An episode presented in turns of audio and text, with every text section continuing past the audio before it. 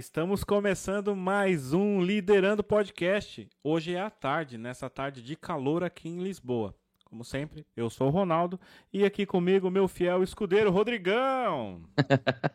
e aí, Rô, olha, não tá diferente hoje aqui em Coimbra não, tá? Uma tarde de calor, o solzão tá estralando aqui do lado, tive que baixar aqui o Stores, senão não ia dar pra, pra ter, e tinha muito, muito sol, muito sol, tá calor pra caramba, cara. É, tá quente, cara. Olha, aqui também o pior é que não tô usando a iluminação aqui, abri as janelas aqui também. Tá mostrando todas as imperfeições da cara aqui, essa luminosidade. Ah, cara. não dá não, nem é. para disfarçar a barba branca. A gente tenta, a gente tenta, mas não dá, cara. A feiura nos acompanha. Rodrigão, pra gente começar a nossa live e chamar o nosso convidado de hoje, cara, aqui nesse horário diferenciado dessa vez, né? Aqui à uhum. tarde aqui em Portugal. Cara, quer mandar uma mensagem para as pessoas que vão ver, acompanhar e vão ver depois essa live gravada? Com certeza, Ronaldão. Então, ó, pessoal, mais uma vez, vão aqui embaixo, curtam, se inscrevam, compartilhem. É importante para ajudar a divulgar o nosso trabalho, para que a gente possa chegar ainda mais longe e trazer conteúdo cada vez mais interessante, como vai ser o do convidado do dia de hoje. E, caso não der tempo de ver, dá tempo de ouvir que eu sei. Então vão no Spotify, no Google e no Apple Podcast. Passem por lá, confiram o nosso trabalho, que também há lá muito conteúdo de qualidade para todos vocês. Ronaldão, da minha parte é isso. É isso aí, Rodrigão, muito obrigado. Então, cara, sem mais delongas, eu tenho o prazer de convidar aqui o nosso, de chamar, na verdade, o nosso convidado é o Fábio Lins. Boa tarde, Fábio. Bom dia, Fábio, aí no Brasil, né? Como é que você tá, meu? Boa noite, pessoal. Tudo bem? Como é que vocês estão? É, tô bem, tô bem. O que, o que são delongas, né? Sem mais delongas. O pessoal sempre fala isso ninguém entende essa palavra, né? É, só queria jogar essa reflexão aí pro pessoal. O pessoal começar a pensar, né? Sem mais enrolação, vamos falar logo assim, não vamos ficar enrolando e vamos chamar logo o convidado aqui pra gente poder bater um papo, eu acho que seria melhor, não? Não, não, não, não é sobre a qualidade das palavras que você escolhe, não. Só tô pensando aqui, tipo, da onde vem essa caralho, né? Porque delongas é um negócio que a gente fala meio só porque Oi, gente, nada a ver. Bom dia, tudo bem? Obrigado pelo convite. Aqui. Oi, Portugal. É, saudades aí, viu, de Portugal. E é, tive bons momentos aí. Inclusive aí onde eu, eu é, tive a minha primeira relação sexual com a minha atual companheira, né? Que morava aí. Então tem um carinho. Quando eu olho para vocês, eu já lembro da gente transando e isso é uma coisa estranha. Mas, enfim. É, é bom ela dia. é brasileira ou portuguesa? Ela é brasileira, hum. ainda bem. É, mas morava aí e, e, aí foi aí que a gente começou a, a, as nossas relações, né? Que bom, cara. Que legal, Que cara. legal. Você chegou a morar aqui ou você veio só para conhecer sua sua atual? É, não, eu só fui para conhecer ela e voltei. Caralho, bem, bem buscar. A né? gente deu deu match no Tinder e eu botei a distância bem longa, assim, né? Bem longa. Porra, 10 ah, mil quilômetros. Pô, exato. Aí falei, putz, então tá. Aí peguei um Uber, foi caro pra caralho. E, e... Então, cara, ela morava, ela estudava aí, né? E eu, eu já tive aí algumas vezes, uma para visitar, outras vezes para trabalhar, né? Já fui fazer show aí, já dei oficina, já participei de festival de, de teatro aí e. E, tem uns, alguns amigos aí, acho muito legal o rolê, cara. E as cidades são lindas, né? Lisboa e Porto. Eu conheci Sintra também, porra, é ridículo, né, cara? É muito bonito, é muito arrumadinho, assim. É verdade, cara. É um lugar muito bonito. Cara. Por acaso, Sintra é mais ali pro um lado arborizado aqui do, da cidade, eu gosto bastante também. Um lugar bem bonito, realmente. Fábio, mas a gente gostaria aqui de, de começar a fazer algumas perguntinhas para você. E a primeira de todas, que eu acho que, que eu tô mais curioso, é para saber do seu projeto aí de, das aulas de, de comédia, cara. Que, que você tem um espaço uhum. aí, ontem a gente conversou aqui com o Sakamoto, e ele elogiou muito, cara, esse trabalho que você vem fazendo. Eu queria que você contasse pra gente um pouquinho desse trabalho primeiro, cara. Bom, um abraço aí pro Saka. É uma pessoa não, não vale muita coisa, assim, né? Então, ele elogiar meu trabalho é bem questionável. Mas, ele, ele é um querido. E, é engraçado, porque o Sakamoto, ele tá aí no stand-up já faz um tempão, né? Mas comigo ele fez curso de improviso e mímica. Eu dava um curso que chamava Impromímica, é, que o Saka fez e tal. inclusive depois essa turma que ele ele estudou virou um grupo de teatro que a gente inclusive foi apresentar em Sintra aí no festival de improviso. É... E eu tenho o Espaço da Comédia, né, cara? O Espaço da Comédia é um, um projeto que nasceu já faz uns uh, quase vai fazer cinco anos, quatro, cinco anos. E basicamente o forte da coisa são cursos de, de comédia stand-up, né? Hoje é online, totalmente online. Ano que vem a gente deve voltar com presencial. E a gente tem curso de improvisação, de stand-up, teatro, já teve de dança, é, mímica, já teve alguma coisa. Então, sempre tentando é, trazer os profissionais que eu gosto para trabalhar junto, fazer cursos em conjunto. Esse ano a gente fez um curso incrível, mano, que foi o, o Comédias, cinco olhares sobre o cômico. E a gente fez cinco módulos cada módulo era um tipo de comédia diferente com um professor diferente. Então a gente teve jogos de improviso com Edinho, Edson do Avi, puta professor. Aí a gente foi para aula de palhaço com Alan Benatti, que é doutor da alegria, fez jogando no quintal, um cara muito foda, parceirão. Depois comédia de arte com Mauro Zanata, que é um puta especialista disso, o professor mais importante que eu tive na minha vida. E agora tá tendo a Carol Zócoli, mano, que é ninja está dando um curso de sketches cômicas. Então, ela está dando aula no formato é, que ela aprendeu no Canadá e nos Estados Unidos, né? Hoje ela está morando em Nova York e ela é ninja, velho, de escrever sketch. Eu estou fazendo curso, inclusive, junto, é muito bom. E dia 23 agora começa o meu curso de stand-up, que vai ser o módulo stand-up. Então, a gente fez palhaço, sketch, improviso, comédia elástica, comédia clássica italiana, né? E stand-up então, meu irmão, quem fez esse curso desde o começo, pegou todos os modos, você pode fazer separado ou tudo junto, uma puta aula, assim, é um curso que eu queria que existisse na época que eu eu tava descobrindo essas coisas, assim, sabe? Mas não tinha um curso específico desse jeito. Então, é um, o espaço da comédia eu fico tentando entender, assim, as mecânicas e, e os formatos dos cursos que meio que eu gostaria de ter, que eu acho que tem mercado, sabe? Que tem gente que tá afim de aprender no Brasil ainda é muito defasado, né? Tem poucas aulas, é, por exemplo, de curso de sketch especificamente, ou mesmo de stand-up. Praticamente só eu que tenho foco de fazer isso mesmo sempre, né? Assim, tipo, hoje meu foco é mais até a escola do que o meu trampo de, de comediante, né? Eu amo, velho. É um negócio que tá dando super certo e, e é muito legal ver o resultado. É, inclusive, aluno aí de Portugal, aluno que tá na Alemanha, aluno que tá outros países, assim, é, é, massa, né? Com online tem essa possibilidade. Que da hora. E qual que é a duração, Fábio, desses cursos que você faz, os módulos? Como é que é o tempo? Mano, a gente tem assim, é, esse que eu vou dar vai ser dois meses. Começa dia 23, então ele é uma versão mais curta de stand-up. Vai ser bem técnico, assim, vamos olhar para fazer piada e tal, e é isso. Mas eu, o, o curso que eu tenho, o grandão, o fodão, é o de cinco meses. E aí, ano que vem, tem novas turmas. Então, uma vez por semana, né? São 20 encontros. E eu, às vezes, faço também uns workshops de final de semana. Então, tipo, sei lá, 8 horas, 4 horas no sábado, 4 horas no domingo. Às vezes, dois finais de semana. Então, tem uma variação, assim, de formatos, né? E, além disso, eu tenho o curso da, na Hotmart, né? Que é essa plataforma de curso online, que tem um monte de coisa. E lá tem o meu curso de stand-up também e o meu treinamento de oratória, é, que é que você pode fazer na hora que você quiser, né? Aí é outro esquema, não é ao vivo comigo pelo Zoom. Mas tem muito conteúdo, cara. O curso de stand-up e o de oratória, eles são bem completos, assim, tem muita coisa. E, e, é bem legal também, porque é um negócio que às vezes a galera usa como uma introdução. Por exemplo, o meu curso é de cinco meses, então eu só abro turma duas vezes por ano, né, para esse curso longo. Então fica um tempão uma galera ali, pô, queria entrar, mas já fechou, queria entrar, mas puta, não dá mais tempo, queria entrar, mas só daqui a quatro meses e tal. Aí às vezes eles pegam esse da Hotmart, que inclusive é mais barato, né? E eles já vão tendo uma noção. Então quando a galera chega no curso, já está mais preparada, assim, já entende melhor algumas coisas que eu trago e tal, porque é isso, né? Não é porque você viu uma aula de um negócio que você já dominou, né? Então às vezes precisa de um tempo para ir absorvendo mesmo e tal. Exatamente, né? A prática ela leva você a chegar perto da excelência, né? Você tem que praticar para chegar nela. É como o seu, o seu cabelo, né, Rodrigo? A gente vê que teve prática aí nesse cabelo e hoje ele está excelente. Olha esse penteado, é...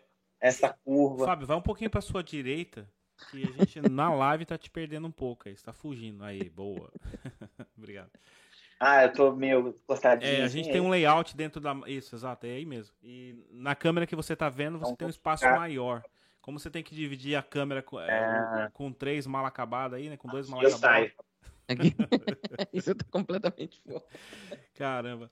Cara, eu, é uma, uma, sacada muito boa você colocar aí seu conteúdo também em aulas, igual na Hotmart aí que você tá fazendo, cara. É muito bom porque você consegue chegar a mais pessoas também, né, cara? Tem pessoas que não estão aí em São Paulo para poder ir assistir presencialmente, né, seu curso, cara. É, cara, e e além disso, tem, já faz um tempo, já faz alguns anos, né, mano, que, no meu canal do, do YouTube eu posto vídeos assim quase toda semana. Agora tá quinzenalmente, mas até um tempo atrás estava toda semana, mano. Tinha um vídeo sobre stand-up. Assim. Então, só do cara assistir o meu canal já é um curso de graça, meu irmão. Assim, são mais de 100 vídeos, entendeu? Que eu falo sobre stand-up, dou dica, que eu analiso piada, eu proponho debate, questionamento. Porque o, o meu lance não é só, é, tipo assim, ah, como é que eu faço uma piada? Não é tão difícil, vai, fazer uma piada. A questão é, você tem algo a dizer sobre o que, que você quer dizer, existem questões políticas, sobre questões sociais, reflexões sobre o que está rolando na cena. Aí, toda, todo ano, algum comediante é processado e tem uma polêmica. Então, sabe, esse tipo de debate, falar de produção. Tem muitos detalhes, né, que envolvem o ofício do comediante, né? E o comediante, assim, hoje em dia também não existe, né, cara? É, é só depois que você já tem muita grana ou já está num patamar, assim, para você não se produzir, né? Então, você, você tem que produzir, você tem que ter noção, entendeu? De divulgação, de produção, de como é que eu faço, como é que eu chamo o público e tal, como é que eu faço uma arte, eu preciso ter uma foto, então tem uma série de detalhes assim que às vezes as pessoas não têm a menor menor noção, entendeu? Tipo, são coisas que parecem básicas. Quando você vê tem muito assunto, cara. Eu fico horas falando, assim, é, é... meu curso tem cinco meses e é quase que é quase que cinco meses, 20 aulas, onde eu fico falando o tempo inteiro. Mas claro que não, porque tem atividades, tem exercício de escrita, a gente vê vídeo, e tal. Mas se desse, eu, eu faria um ano, velho, de de curso, assim, porque é muita coisa, velho, é muita coisa. E não é só que é muita coisa, mas é, leva tempo para os alunos, para as alunas absorverem de fato, né? Como eu falei, não é porque você viu uma vez que você já entendeu o negócio. Então, às vezes tem umas coisas que você fica martelando, assim.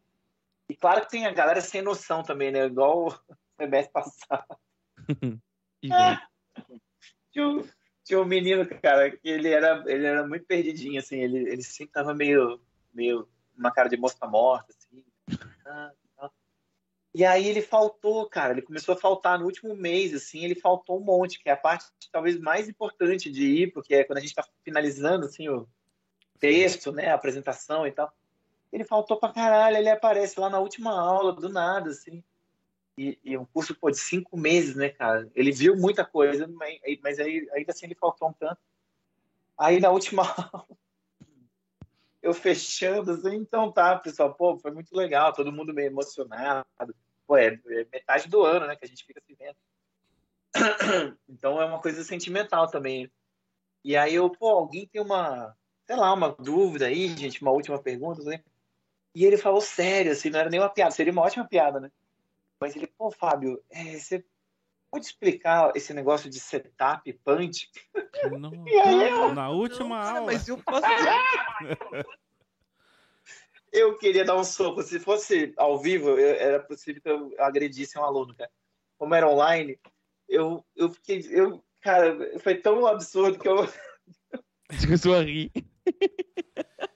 Você ia mostrar rir, um punch na realidade pra ele, né? É, cara, e ao mesmo tempo eu fiquei meio puta. Você falei, meu irmão, você tá louco, velho? Como é que você pode. Caralho, velho.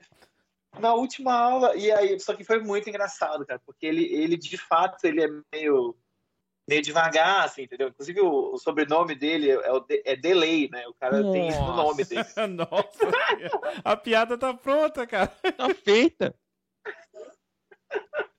Porra, é muito engraçado, mano.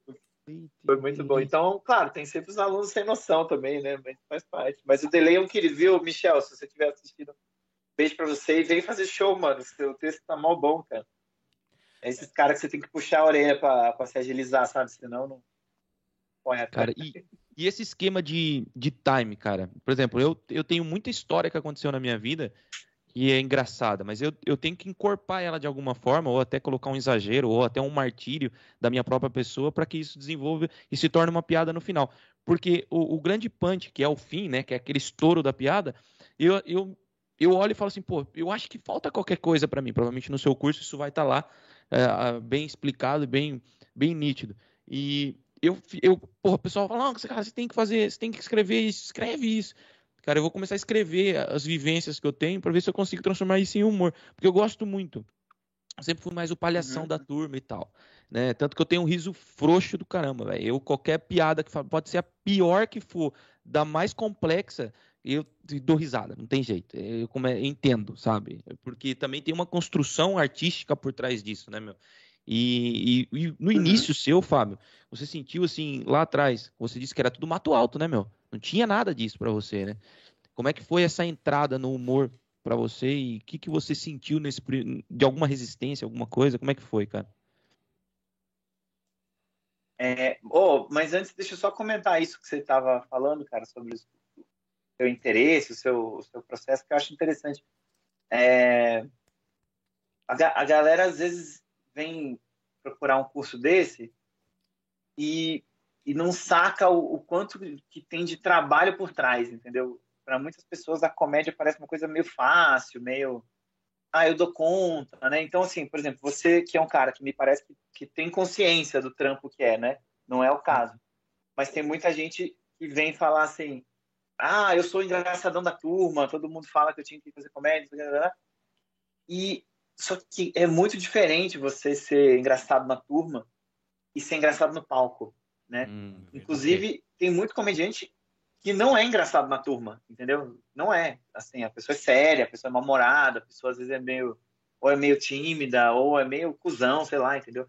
E aí no palco ali expressa um lado que é maravilhoso, que todo mundo gosta e tal, e às vezes é uma pessoa muito melhor, digamos, ali no palco do que no dia a dia. Só que para além disso, isso tanto faz, vai de cada um, tem que trabalhar, sacou? Tem que escrever, sentar a bunda, pensar as piadas, arrumar os textos, porque é, eu acho que o, o, grande desafio hoje, que não era tanto da minha época, porque quando eu comecei, porra, eu tinha 20 comediantes, entendeu? Era isso, o Brasil inteiro, e fazendo stand-up mesmo, era só nós, assim, e não tinha mais nada. Então, era difícil a gente ter tanto problema de assunto, de tema, e ainda assim a gente era a gente repetia muito os temas assim, sabe? Ah, todo mundo falava de avião, todo mundo ofendia tal celebridade, todo, sabe?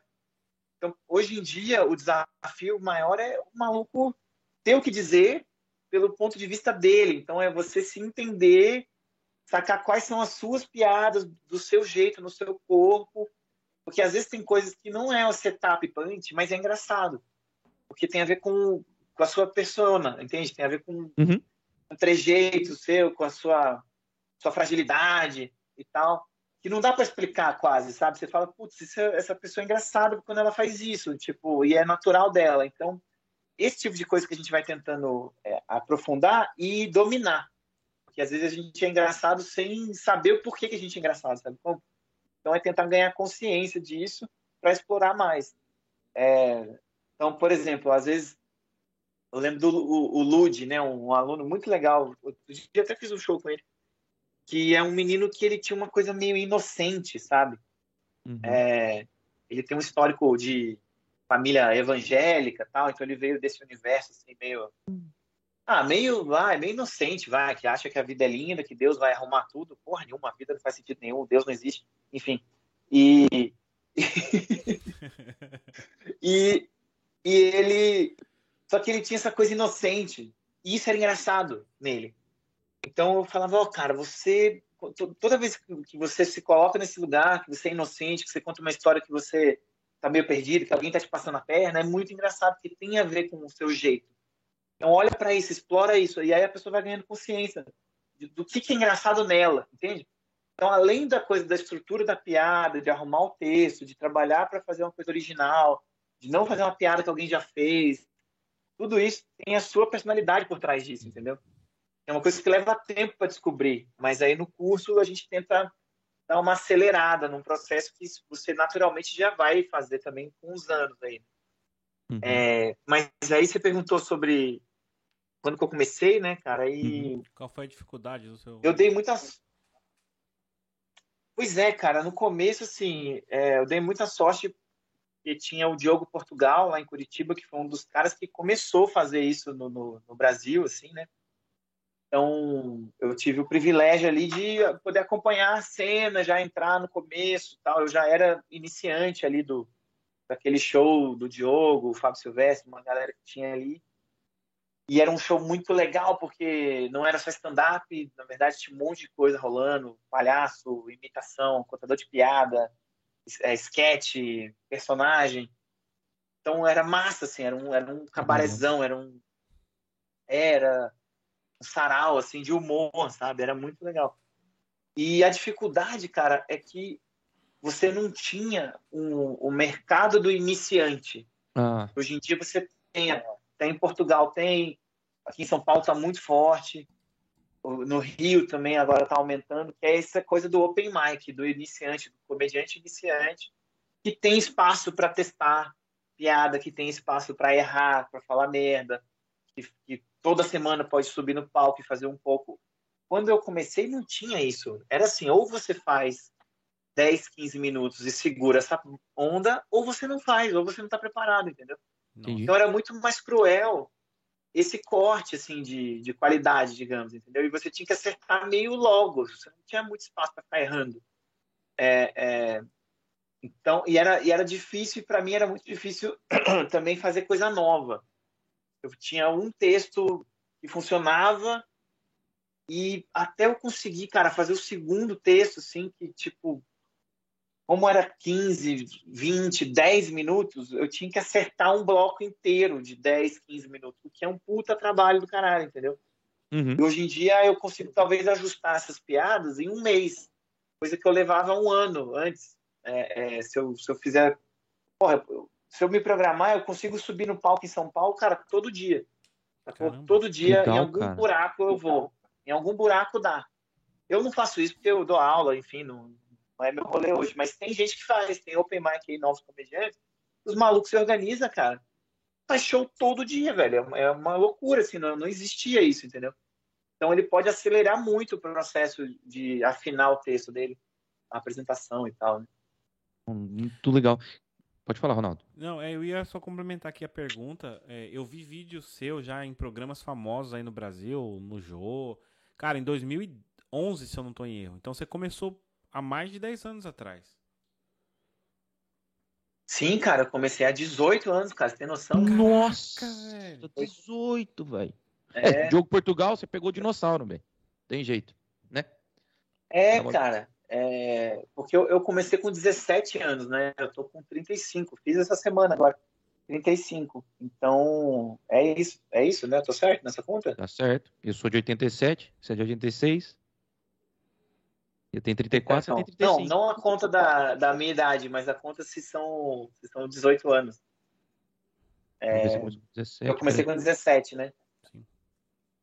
eu sou péssimo de conta, gente. Eu não vou nem tentar fazer. Ainda mais, ainda mais que eu venho de uma, não, tá de uma noite mal dormida. Caraca, meu, muito tempo, é muito é tempo mesmo a, trabalhando com comédia, meu. Pá. É, cara, é, são, são 18 anos e, então.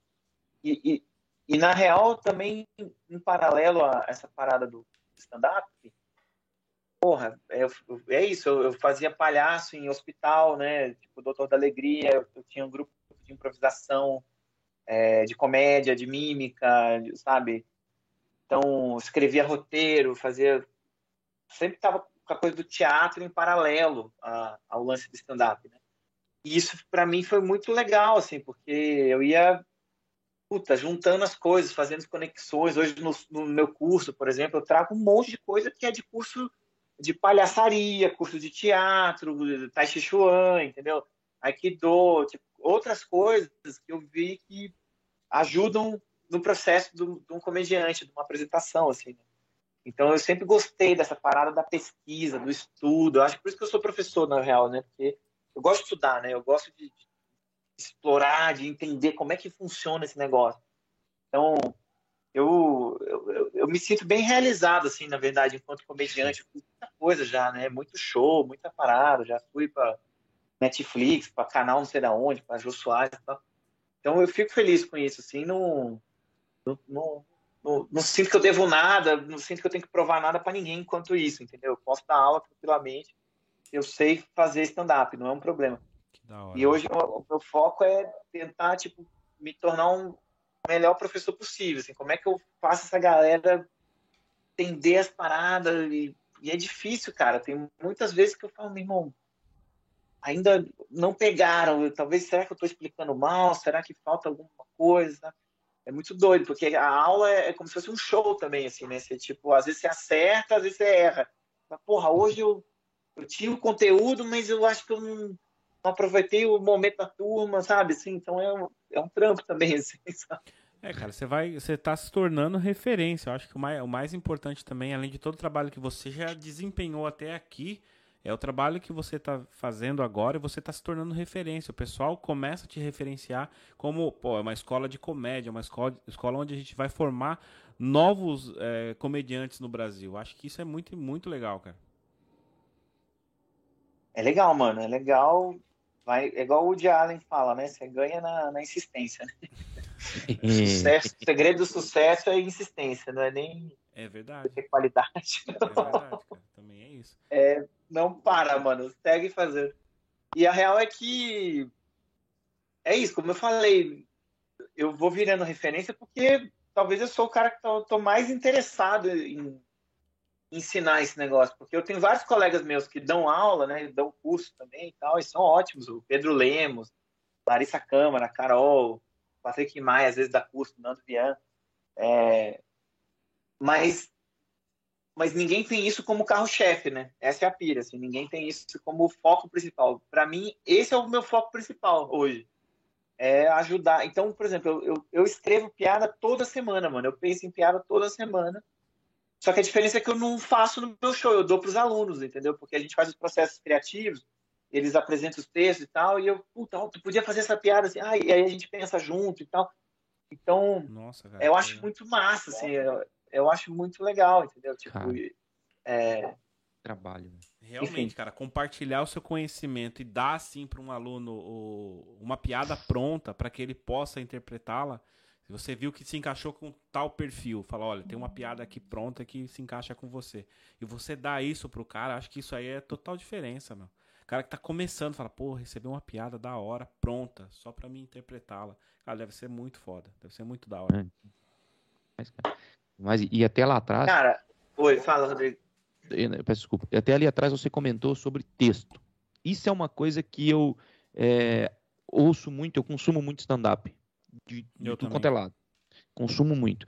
E eu noto que, às vezes, um texto bem feito dificil, dificilmente é repetido por alguém. E inconscientemente outra pessoa também faz isso. Então, assim, quando você presta atenção no texto da pessoa, é, logicamente que são milhares hoje de pessoas pensando e pode ser que tenham um assunto em comum que vai chegar numa piada em comum. Né? Mas, por exemplo, você vai falar de uma coisa e a pessoa fala algo parecido, eu falo assim, pô, mas eu já vi isso lá no Fábio. Já ouvi isso no texto do Fábio. Então, assim, isso é muito difícil, cara, porque é, hoje em dia é, é um campo muito fértil para ser trabalhado, porém, se não for bem trabalhado, ele não vai florescer, ele não vai dar fruto, ele não, não vai acontecer nada, porque você vai acabar sendo comparado com o outro. Isso é muito ruim, cara. Eu acho que, que o trabalho um que você está desenvolvendo hoje que vai é essencial para as pessoas entenderem o que é criação individual, certo, da pessoa e junto com o intelecto mais criatividade. Feito isso, cara, é, é sucesso, entre aspas, é, que é o, o segredo é a consistência, né, que você acabou de dizer, é a persistência, é aí que entra o sucesso, aí a pessoa consegue despontar. É por aí mesmo, Rodrigo. É, falo pra galera assim, quando, quando você é, pensa numa piada. E aí você vê outra pessoa fazendo a mesma piada, uma piada muito parecida, assim, né? O que acontece direto. Isso só revela que nenhum dos dois se esforçou muito, na real. que nenhum dos dois pensou muito naquilo, porque foi a primeira ideia, foi um pensamento mais óbvio e tal, foi uma coisa mais, tipo, banal, assim, mais fácil, né, de, de fazer, digamos. Porque é realmente um texto que, que eu, eu, faço um, um, exemplo que eu acho que, que ilustra bem, assim. É, inclusive, eu fiz outro dia com os alunos. Falei assim, ó, vamos fazer o seguinte, vou dar, sei lá, um minuto, um minuto para vocês desenharem uma casa, fechou? E aí eles olham assim, caralho, tá, né? Vai, um minuto, uma casa, vai. Aí um minuto desenha uma casa. Cara, as casas ficam todas iguais, entendeu? Assim, é aquela casa, uma porta, uma janela, uma árvore, uma maçã, às vezes tem um cachorro, um campo, assim, né? Que todo mundo mora numa casa isolada num campo, impressionante. É, ninguém faz um prédio, entendeu? Ninguém faz um apartamento, ninguém faz uma mansão.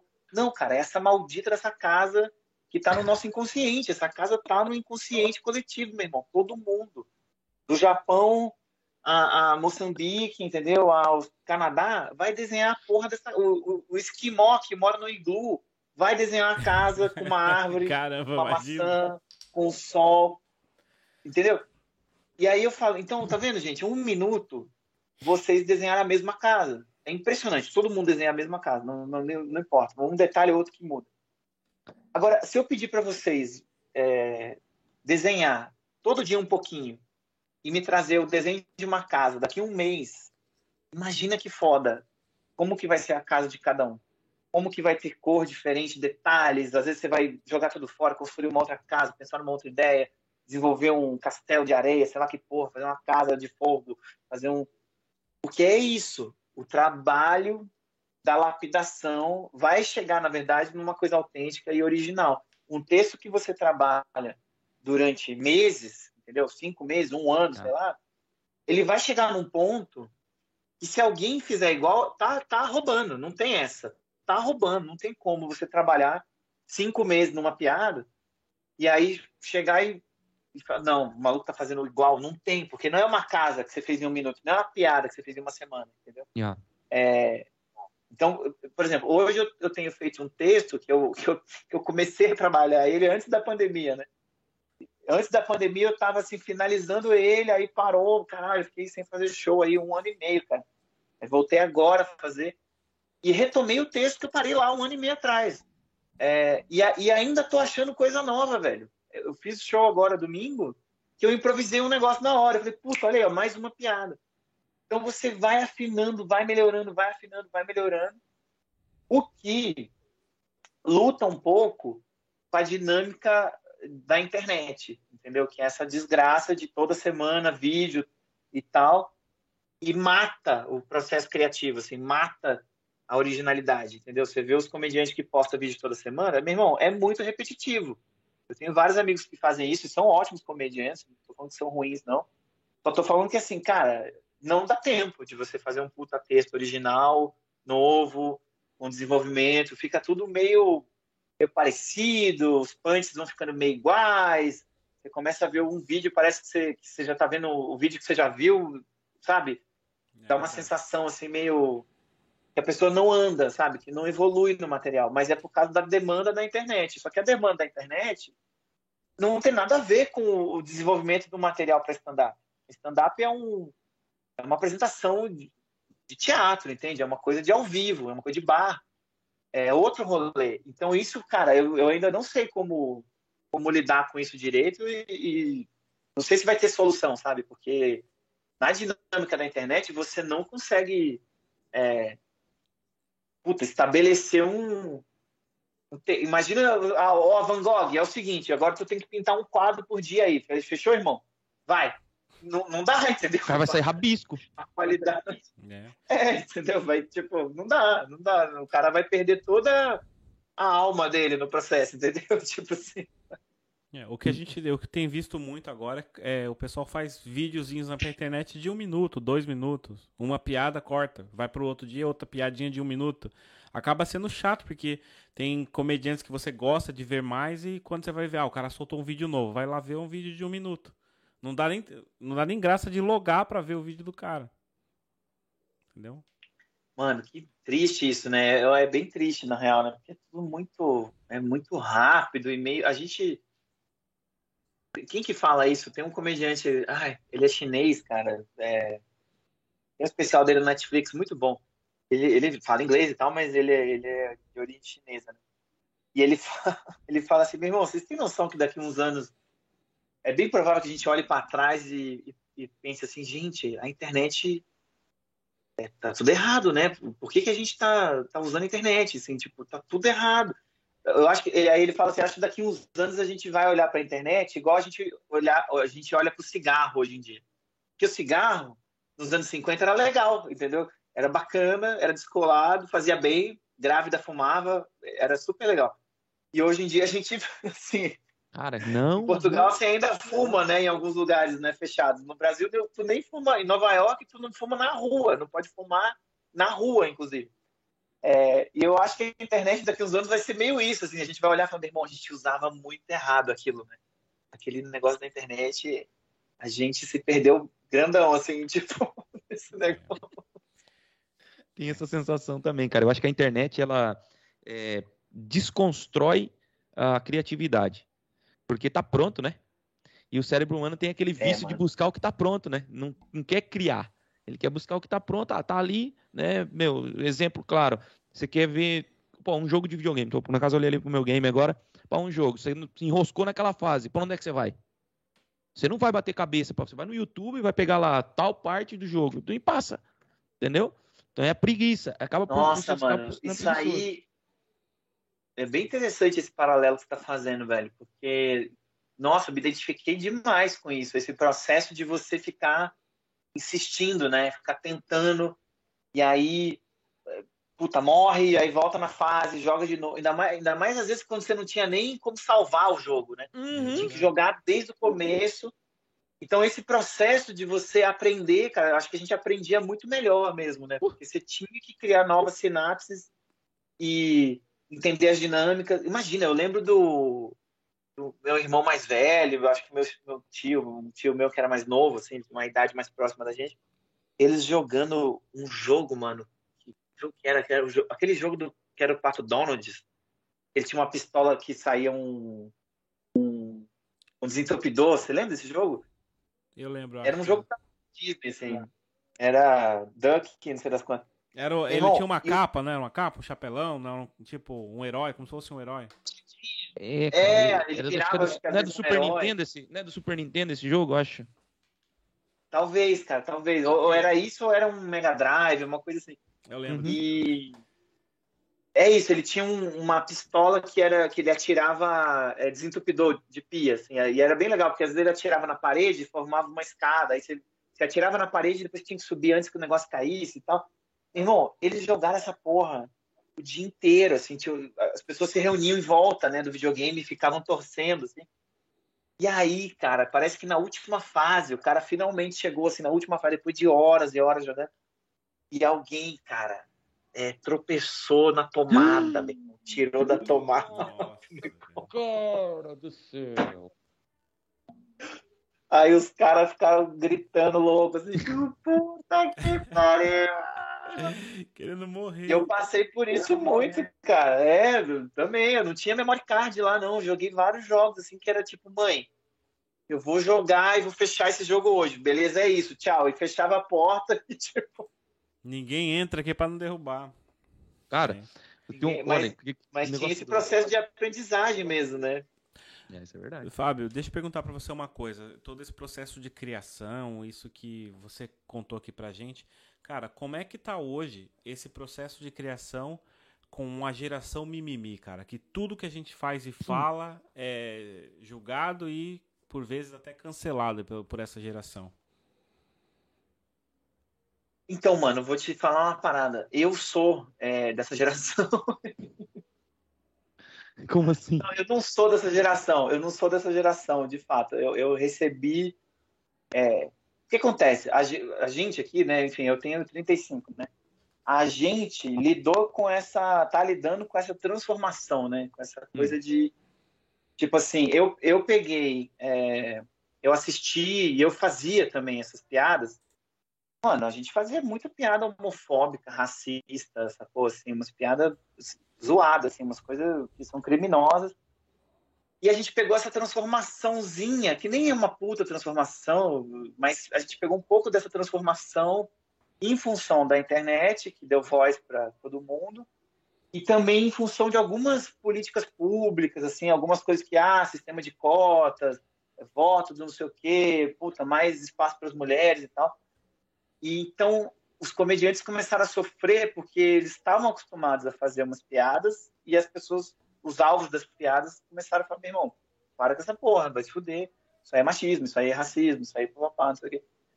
Então, o que acontece, cara? É, eu acho bom isso, eu não acho ruim, não. É, é, e aí eu vou roubar aqui a resposta do Anthony Jeselnik, é um puta comediante, e que faz um humor pesado, cara. Ele faz um tipo de humor que é bem ácido, assim. Ele faz umas, inclusive algumas piadas que eu mesmo não, não, não gosto, assim, que eu acho, eu acho de mau gosto, acho pesado demais, assim, rir de bebê morrendo, umas paradas assim meio, meio sinistras, assim. Mas ele tem umas outras que eu acho incríveis, ele escreve muito bem. Esse cara que faz humor pesado pra caralho, a princípio você olha e você fala, pô, esse cara deve também achar que, ah, geração mimimi, né, não pode falar nada, limite do humor, não sei o quê. Não. Ele tem uma resposta muito boa, cara, ele, que ele deu numa entrevista, que o cara fez a mesma pergunta que você fez para mim, né? É... E ele falou assim, olha, eu acho que isso é parte de um movimento progressista, então que é muito importante para a sociedade, porque de fato olha para pessoas negras, olha para as minorias, porra, de fato, porra, se for fazer um paralelo com o Brasil, o Brasil é um país horrível, mano. Os números do Brasil são sinistros, é o país que mais mata mulher, o país que mais mata transexual, um país que a polícia mais morre, um país que tem uns números muito pesados, assim, de, de violência mesmo, entendeu? Tipo, é, é, é sinistro, é um negócio real, não é mimimi, entendeu? Isso é real muita homofobia, muito preconceito e tal. E aí o, o Jason Nick fala assim, então essas coisas vieram para melhorar isso, não é um movimento contra comediantes, entendeu? E aí ele fala, e se hoje tá mais difícil eu fazer uma piada, ótimo, porque eu não quero que meu trabalho seja fácil.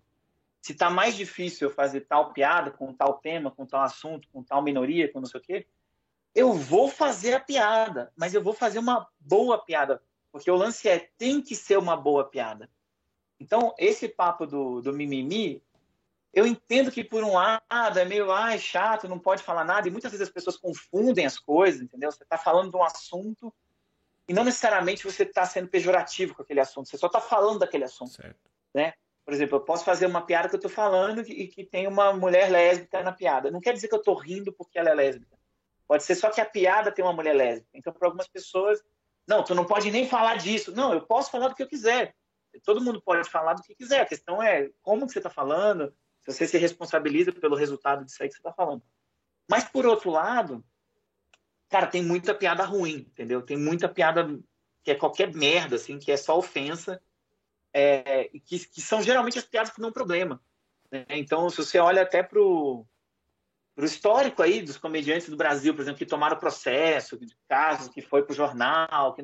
Cara, as piadas não são não são as puta piada, entendeu? Isso, isso que me dói, assim, você, você não é. fala, tipo, puta, que piada genial. Ah, estão censurando comediantes. Você fala, não, meu irmão, foi uma piada muito... Foi um flash, né? Foi um flash. Porra, é, meu irmão, é xingar mulher, entendeu? É, é ser racista, é ser homofóbico são piadas que não tem muito trabalho por trás. É, é aquele desenho da, da, da, casa, entendeu? Então, eu acho que não, não é ruim, não, cara, essa coisa do, do, do mimimi que você está falando, dessas reclamações. Não acho que é ruim, não. Porque eu acho que a gente tem que fazer piadas melhores, de fato. Eu acho que a gente tem que fazer piadas melhores. E a gente tem que aprender, mano, que, que, que racismo existe, entendeu? Que machismo existe. E você, enquanto comediante, vai escolher se você quer normalizar essas ideias ou não.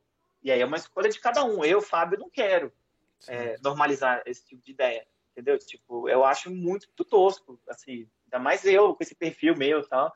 Vou lá no palco para ficar xingando mulher, entendeu? Para ficar falando que, que, gay não sei o quê. Tipo, meu irmão, não, não eu não estou interessado nisso. entende? eu entendi, eu entendi. Quando, quando você coloca a, a forma da piada com um personagem inserido, ela. Não, lógico, a interpretação tá aqui, né? Na minha cabeça. Você joga a piada, eu interpreto do, do jeito que eu achar que eu tenho que interpretar. Mas assim, quando você constrói a piada com um personagem, você não está falando necessariamente do, do personagem, você está falando da condição que envolve o personagem, certo? E depois, com isso, você tem um punch final que provavelmente ou ele está envolvido ou ele não está envolvido. Então, assim, e é onde gera polêmica, né, É, cara? mano, é meio. É, porque é meio tentar entender, assim, do que você está rindo e por que você está rindo disso, entendeu? Ok. Porque às vezes tem muita piada, meu irmão, que é cruel. E, e tudo bem que o humor muitas vezes é cruel. É, só que a questão que me bate assim, você está sendo cruel com quem e por quê? Né? Tipo assim, e através do humor, a gente revela muito do nosso preconceito. Sacou? E às vezes os comediantes, ah, não, mas é só uma piada. Meu irmão, não é só uma piada. Falar é só uma piada, você está desvalorizando o seu próprio trabalho. Yeah. Entendeu? Porque o seu trabalho não é só piada. O seu trabalho é pensar a sociedade, o seu trabalho é olhar para o mundo, o seu trabalho é ser criativo. O seu trabalho te dá dinheiro, paga a conta, o seu trabalho gera é, emoções nas pessoas, as pessoas têm carinho por você, as pessoas querem tirar fotos, as pessoas te seguem, as pessoas escutam o que você fala. Então é muito triste falar é só uma piada, como se uma piada não fosse importante. Uma piada é importante, cara. É a piada é o, é o, é, o, é alívio, é entretenimento, é reflexão. Ela pode ser um monte de coisa. Ela pode ser crítica, ela pode ser para abalar a estrutura social, ela é questionamento. Então, é muito triste quando, quando eu escuto os comediantes com essas desculpas, assim, de tipo, oh, eu fiz a piada, pegou mal. Mas, gente, eu só sou comediante, eu só sou, eu só. Meu irmão, não se desvalorize, entendeu? Porque parece uma coisa desimportante, mas não é. Olha a pandemia aí, caralho, o que, o que segurou a sanidade das pessoas, cara? Era humor. ver filme, ver série, ver show de humor. humor yeah. Todo comediante já, já recebeu mensagem de alguém que não se matou porque ficou vendo vídeo de comédia. Meu. Todo comediante já recebeu essa mensagem. Eu recebi algumas vezes essa mensagem, entendeu? Oh, obrigado pelo seu trabalho, caralho, eu tava numa depressão, minha mãe morreu, eu pensei em me matar, aí eu comecei a ver comédia, hoje eu sou viciado em comédia, comédia é minha terapia, isso que me faz hora. bem, eu faço Caralho! Então, como é que você fala que é só uma piada, velho? Entende? Tem um peso, né, social. na vida das pessoas. Não dá para dividir o comediante da pessoa. Eu acho que é isso, né? Cara, eu acho que é isso. E, e, e às vezes os comediantes defendem, assim, nessa. Né, é porque a, a, galera da minha geração, acho que a maioria não pensa como eu penso. Tá? É, mas eles, é, às vezes, defendem, assim, tipo, ah, humor não é opinião. Se você acha que a minha piada é minha opinião, sai daqui então, porque isso é esse vídeo não é para você. E aí, cara, não é sobre se é sua opinião ou se não é sua opinião. Foda-se a sua opinião. Sendo a sua opinião ou não sendo a sua opinião, você tá falando essa merda aí que você resolveu falar. E essa merda que você resolveu falar tem consequências, entendeu? As pessoas podem te destruir por causa do que você tá falando ou não. Não importa se é sua opinião ou se não é sua opinião. E, e, outra, se não é sua opinião, por que, que você tá falando essa porra, entendeu? Da onde que veio essa, essa fala? É, da onde? Da... Peguei aqui do espaço quântico aqui de piadas e eu fiz uma piada que eu, que eu não penso, que eu não acredito, que eu, que eu não tem nada a ver comigo. Como é que você faz uma piada que não tem nada a ver com você, cara? Tipo, isso nem é stand-up, então, né? Porque o stand-up é justamente a nossa visão do mundo, como a gente pensa as coisas. É muito louco, porque os comediantes vão lá contar a história da mãe, não vai? Não vai contar a história da família. Ah, viajei para não sei. Aí daqui a pouco ele faz uma piada, ele fala, não, mas não é minha opinião isso. Mas até agora você estava contando história pessoal, você estava falando o que, que você pensa da, da, vida, e agora, nessa piada aqui, não é, não é você falando. É, é um, é um Mussum que enviou do além uma piada para você, entendeu? Porra, Vai saber, o cara não, é espírita e, e tá ali só interpretando também, um espírito, sei lá. Cara, toda vez que você coloca. Ih, será que ele travou? Pode falar, Rodrigo. Não, tô, voltou, tô voltou. É que ficou a imagem congelada para mim toda vez que você coloca um texto, uma frase escrita pelas suas mãozinhas e dita pela sua boca, é uma forma de expressar um sentimento que está guardado.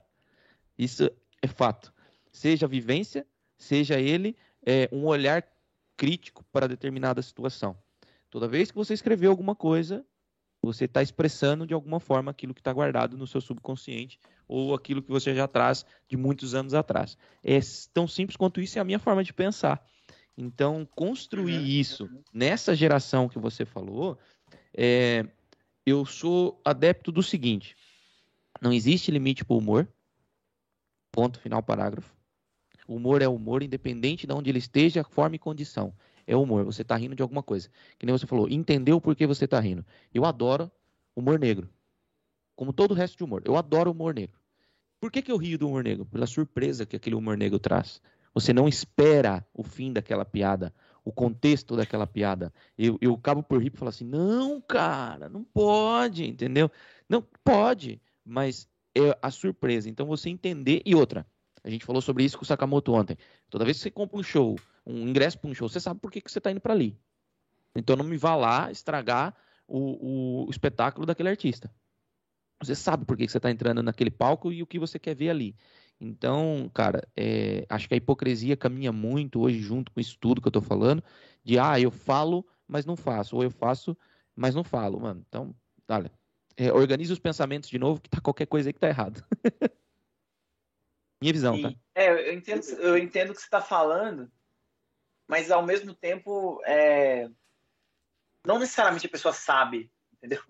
Ela tá indo lá, cara, e, e, às vezes ela foi convidada, às vezes alguém chamou, ah, vamos lá ver um show, e, ah, ok. a pessoa nunca viu, entendeu? Às vezes ela não tem noção nenhuma, assim, às vezes, por exemplo, o stand-up rola muito em bar, né? Cara, tem muita gente que vai no bar e não sabe que vai ter show. Aí chega lá e aí, ah, hoje vai ter stand-up, você quer ver? Ah, vou ver. Mas ela não foi para isso, entendeu? Então, é, é vai do contexto também, não necessariamente Sim. a pessoa sabe onde que ela tá entrando. Agora, de fato, o humor ele vai revelar, é, é, sabe, essas coisas podres da sociedade, entendeu? Só que o lance é o seguinte: eu não sei o quanto que às vezes os comediantes têm consciência do que eles estão revelando e como que eles estão revelando, porque de novo, muitas vezes, cara, é só preconceito, é só secusão, entendeu? É só tipo assim, não, não tem criatividade por trás, é só ofensa. Okay. É, e aí, isso, muitas vezes a galera chama isso de humor negro. Fala, ah, é humor negro. Pô, você subir no palco e ser racista é humor negro, então, agora. Olha que loucura isso, né? Ainda dando esse nome, né? Humor negro. Sobe um comediante branco e ele só é racista. É só isso que ele tá falando. Entendeu? E, e, aí é louco, porque vai ter gente que vai rir disso. Porque a sociedade é racista pra caralho. É... Só que o lance é. Você tem consciência